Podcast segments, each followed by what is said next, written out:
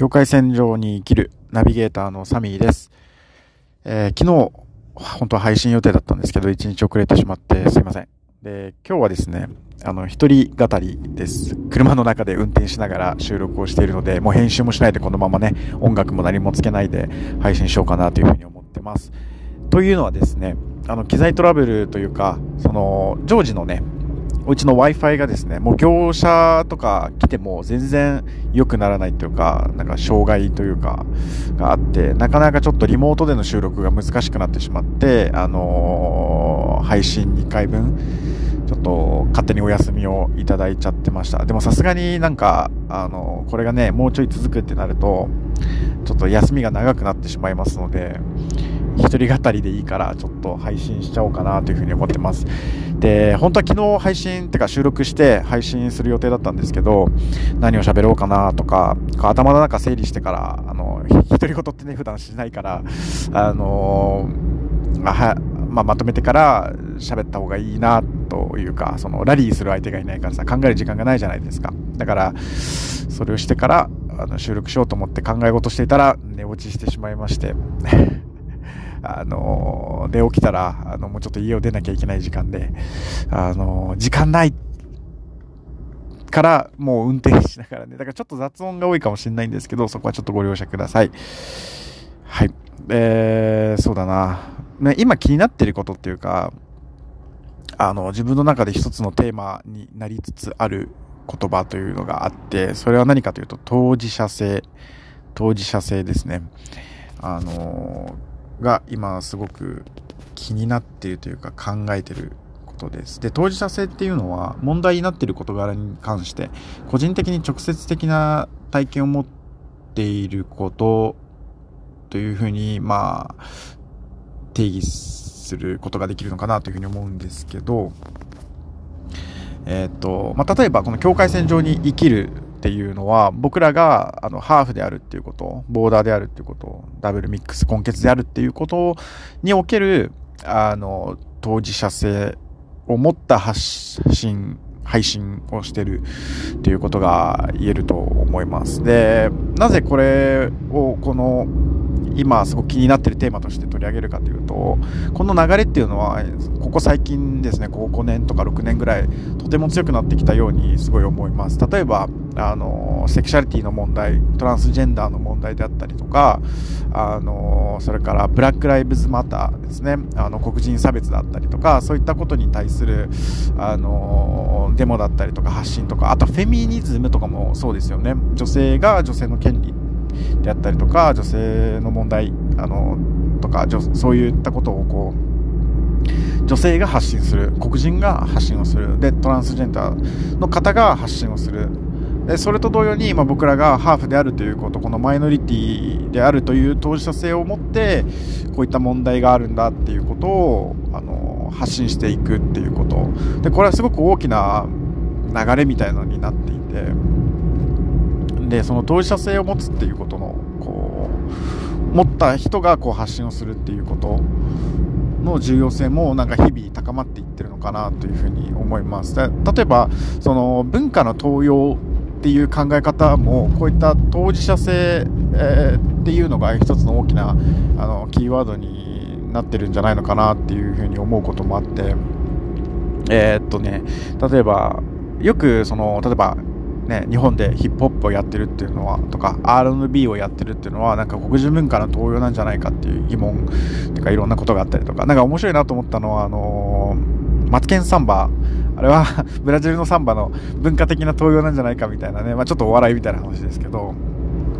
あのがちょっとなんかネット上で話題になったりしましたよね。だからそういうことで、それをなんか聞いた時にこうピンとこなかった人に分かりやすくこう説明するってなると、僕が思うのは、例えば、あの、キルビルとか、あ映画なんですけど、まあ、ハリウッド映画とかも特にそうなんですけど、日本をこう描写するときに、あの、俳優さんがそもそも日本人じゃなかったりとか、あとは、飾り付けというか、その日本を表現する飾り付けが、これ日本じゃないよな、みたいな時ってありませんか？なんか明らかにこれ中国じゃんっていう。でも、あのー、それを映画を作った人にとってはそれはあ日本として表現してたりした時にそこになんか当事者性がないものだからなんかすごく違和感を感じるというかあの自分たちとの経験と何もこうマッチするものがないからそこに共感が生まれなくなる、あのー、シンプルにこれは日本なんだと思って見ることができなくなるっていう現象。でこれは当事者性がないという、あのー、制作側にねことだとも思うんです。えー、っとはい。であまあそういった感覚的にはそういう感じ？あのー、気持ち悪いなみたいな。な、んか違うなみたいな感じっていうのは直接的な体験がそこにないからそこに当事者性が反映されてないっていうことなんだと思うんですけど、あの、この言葉がすごく、すごい、なんていうんだろう、点と点で繋がってこう、今すごく重要なことになってるっていう風に感じるのは、まさに今起きてるそのウクライナとロシアの戦争の中ですね。あの、まあ、情報戦っていうのが、あの、出てて、まあ、僕は、あの、完全に戦争には反対なんですけど、その中ですごく印象に残っていることというか、今起きていることっていうのは、まあ、例えば、ゼレンスキー大統領の情報の発信であったりとか、あの、各国でのね、あの、国会での演説、日本でも23日かなに予定してるみたいなニュースを昨日見たんですけど、あの例えばアメリカであったりで演説をした時にはあの9.11であったりとか真珠湾攻撃を引き合いに出してあの今まさに私たちはその中にいるとあの演説してたりとかあとはそうだなあのドイツだったらベルリンの壁っていうのを一つ挙げたりとか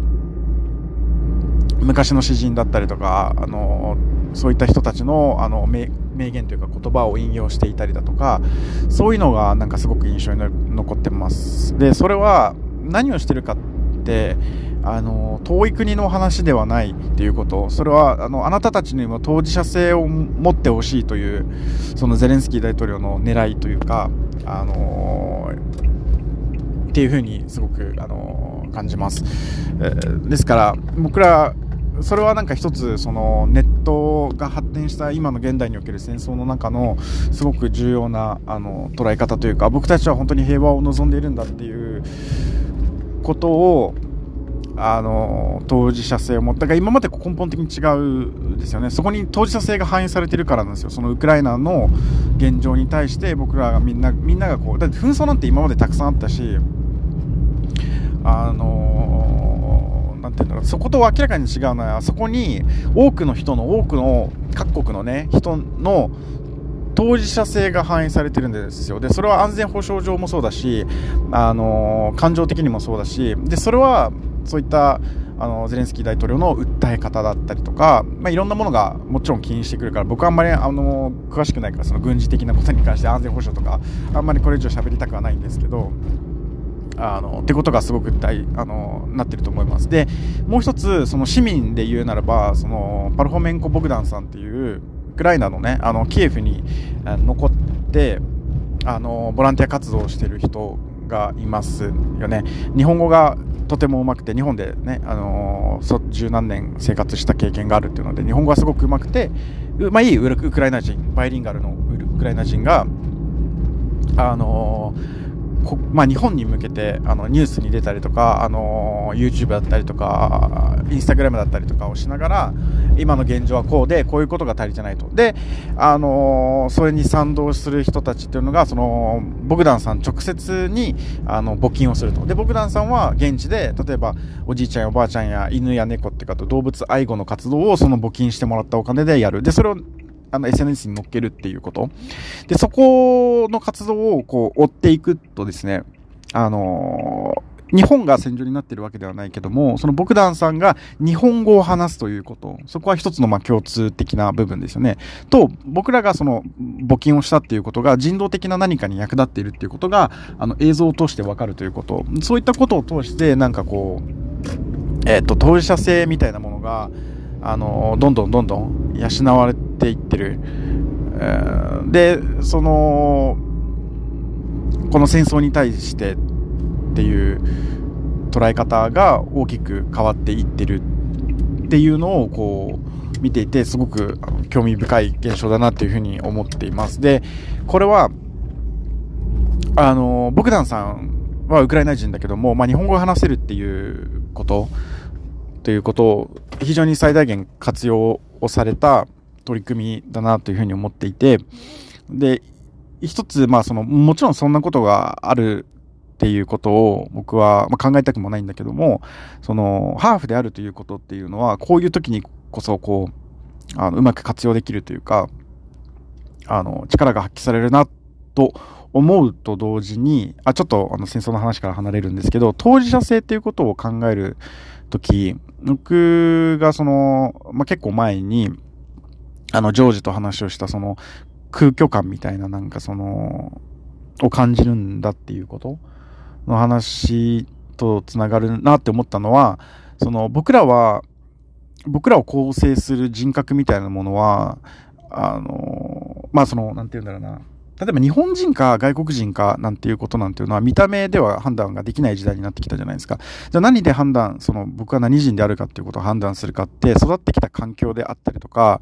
だと思うんですね。例えばブラジルで生まれブラジルで育てばブラジル人だし、日本で育ってそういう環境で育ってれば日本人だし。だけど僕らの場合っていうのは例えば家庭内はブラジル的な文化で育ち、あの、外の世界ではすごく日本的なもので育ってきたわけです。だからそこには、あの、まあ、文人主義的に考えると、僕らの中には様々な環境に合わせた自分っていうものが存在していて、それが、それゆえに自分が何人であるかわからないっていうアイデンティティの問題に発展するということなんだろうなというふうに思うんです。で、あの、そういった時に、あの、例えば、あの、日本で何かが起きた時に、その、日本人の部分の自分としてはそこに当事者性を感じるんだが、100%が日本人ではないという部分であるがゆえに、当事者性を、が、例えば、その、純血の日本人に比べて、少し希薄な気がするし、で、逆もしっかりなんだよね。そのブラジルで、じゃあ、例えば、あの、何か大きなことが起きた時に政治的なことだったりとか、なんか犯罪だったりとか、あの、し、あの、災害であったりとか、いろんなことが起きた時に、そこに心を痛むという当事者性を持つんだけど、あその点、その100%その現地にいる人と同じ気持ちになれるかっていうと、やっぱ違う。そこに少し空虚感を感じる、うんだろうなっていう、その、だから100%当事者性を持つことができないということ。だから僕らはそのハーフであるっていうことや根血であるっていうそのコミュニティですよね。ハーフ会だったりとかに、その自分の当事者性を100%求めていくのじゃないのかなというふうになんか感じたんです。で、あの、ただ、すごく危ないなと思うのは、あの、当事者性を持つっていうこと、当事者だと思うっていうことと、あの、当事者のことをあの、100%理解しているっていうことは、あの、全く別で考えなきゃいけなくて、うん、例えば、あの、ブラック・ライブズ・マターの時は特に思ったんですけど、よくその、なんて言うんだろうな、そこに特に、あの、当事者性を持って、問題意識を持って、それに取り組んだ人たちっていうのは、黒人だけじゃなくて、その白人や黄色人種は、まあ僕らももちろんそうなんですけど、いろんな人がいたじゃないですか。うん、で、そこは多分100%の理解でもってじゃないと思うんですけど、100%理解してる、その人たちの気持ちを理解してるんだっていう人たちがいたと。それは絶対に多分言ってはいけないことなんだろうなというふうに思っていて、なぜなら当事者じゃん、100%の当事者じゃないから。でも、あの一部当事者な部分がある。まあ僕らがあの日本人だったりブラジル人だったりに感じる当事者性と同じようにあると思う。例えば、あの親戚にあの黒人の人がいるとか、あのパートナーがそうであるとか、あの、もしくは、例えば、まあ僕はヒップホップが好きなんですけど、ヒップホップの文化に触れてきたっていうことは、そ、の、ブラック、あの、黒人に対する、その、なんていうんだろう、ち、なんていうんだろう、その当事者性を持つ、少しだけど、持つきっかけになり得るっていうふうに思うんですね。だからそういったこと、あの、当事者性を持つということの重要性と共感して協力していくっていうことの重要性と、ただしかし僕らは100%理解してるんだ、その人たちのことをって思うことの危うさ。あだから、その一歩引くということ。まあ、言ってしまえば境界線上に立つということの重要性みたいなものを当事者意識っていうことから、あの、やっぱ考えていかなきゃいけないのかな、なんていうふうに、特に昨今というか、ここ数年間、いろんな問題が、いろんなマイノリティに関する問題が出てきて、あのね、まあ、今回の戦争は、まあ、マイノリティというか、ちょっと、また話は、ベクトルが違うんだけども、あの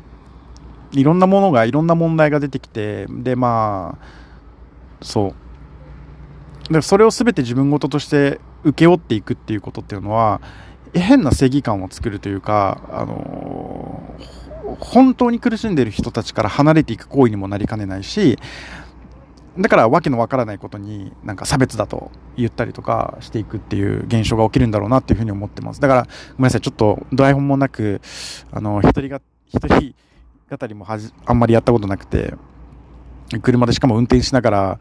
あのー、収録してるから、ちょっとシリーズ滅裂になってるかもしれないんですけど、まあ、そういうようなことを最近は考えてます。だから当事者性っていうこと